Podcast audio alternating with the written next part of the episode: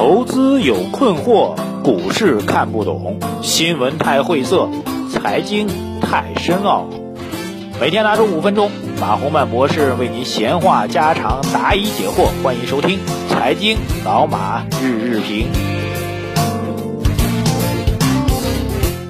好，各位尊敬的老马日日评的听众朋友们，大家早上好，我是马洪曼，在上海问候各位啊。这个昨天的盘面评价如何呢？啊，第一点啊，肯定是大失所望啊，指数这个上证指数是勉力翻红，惨胜啊，我们用这个非常惨烈的胜利来形容啊。然后大多数的个股以创业板、中小创吧为代表的个股啊，基本上都是继续的大幅度的杀跌，又是。千家的股票跌停板啊，这是啊，基本上总的基调是延续了之前啊。当然，这个政府部门你说再去怪罪它，好像也意义不是很大啊。毕竟，呃，从周末发布的消息来讲，我们基本上还是承诺就是要保护上证五零啊，中石油这样的公司都能够涨停板。所以之前有句话叫做什么呢？问君能有几多愁，恰似满仓中石油。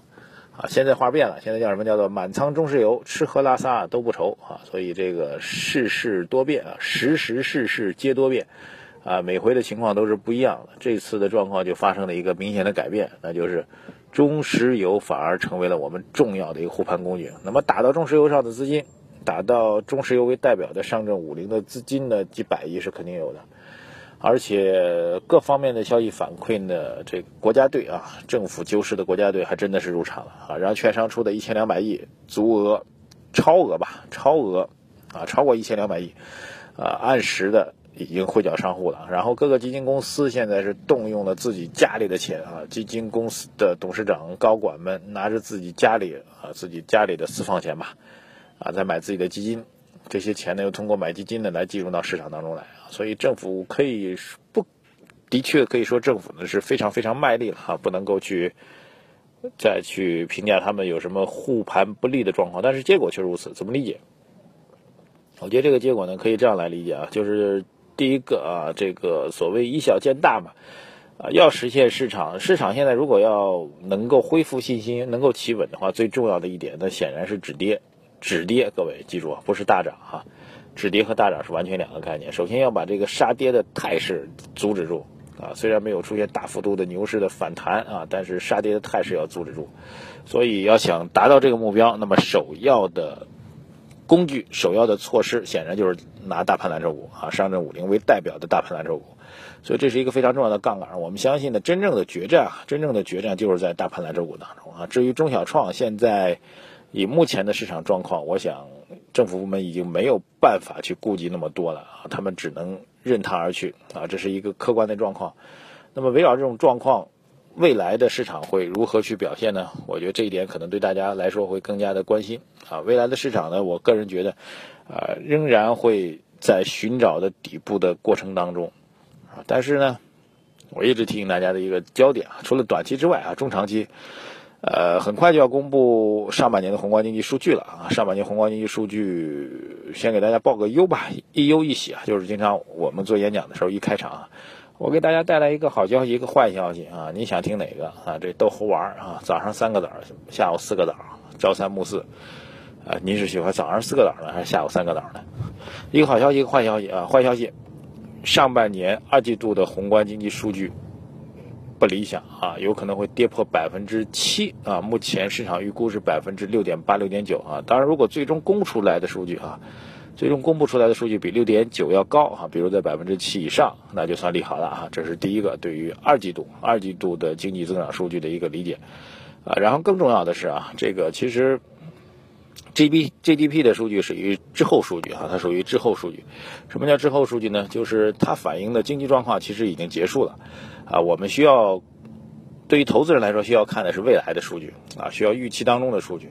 所以从这意义上来讲，真正要看的是二季度之后的三季度啊，三季度和四季度经济数据啊。这一点呢，我觉得大家可以仔细去看一看啊。包括国务院总理李克强，包括国家统计局的新发言人，最终都最近都在告诉我们说，啊，经济出现了什么企稳向好的迹象。啊，虽然还有下行的风险，但是出现了这个基本向好的迹象，而且李克强总理是明确说，他说我们有能力去保障中国经济不出现风险啊，所以这是他们的冠冕的话，冠冕的话很多人一般听不太明白，翻译成这一般人能听懂的话呢，就是三季度啊，二季度应该就是这一波经济调整的一个低点啊，不管它是六点八还是六点九啊，亦或是更低吧，但是不关系不重要啊，因为三季度的宏观经济数据就将好转啊，主要体现在两个方面啊，第一个是跟房地产相关的投资。正在复苏当中啊！最近房企拿地越来越多，而且拿地的价格越来越高，这其实是很明显的投资复苏的一个迹象。另外一点就是工业制造方面啊，这个包括发电量在内的、信贷在内的、这个铁路运输在内，就之前我们说的克强三大指数吧，这三大指数其实都出现了一个企稳回升的态势，所以。多数的主流的经济学家的观点认为呢，二季度将会是年内的一个低点，那么三四季度经济将会逐步的走好啊，全年百分之七的增长是没有任何问题的。所以克强总理经常会说，中国经济没有大的风险，或者我们有能力、有信心、有决心啊、有条件等等等等啊，这个保障中国经济不出大的问题。核心的原因就是在于对于整个经济增长数据的一个信心，这个数据的信心就是来自于全年百分之七的增速不会出现问题，不会。啊，不会被跌破吧？这样一个状况的信心啊，所以总体来讲，我觉得宏观经济仍然是股市的写照啊。宏观经济对应的上证指数点位依然是在四千点到四千五百点啊，所以现在的位置真的是战略投资的价值。短期如果非常要非常想搏啊，手特别痒痒啊，前两天碰见了一个真正空仓的人，水皮先生。水皮先生说：“我五千点上方就全部抛空了啊，但是这一过程当中啊，痛苦啊，天天这个手痒，天天想买股票，难受的要命。” 哈，如果您的手也非常痒痒的话，那么上证五零仍然是啊，上证五零 ETF 的标的仍然是您上佳的选择。期待着中国经济带给我们更好的数据，到那个时候，空方自然就没有办法做空了。感谢收听我们今天的老马日评，马红曼在上海问候各位。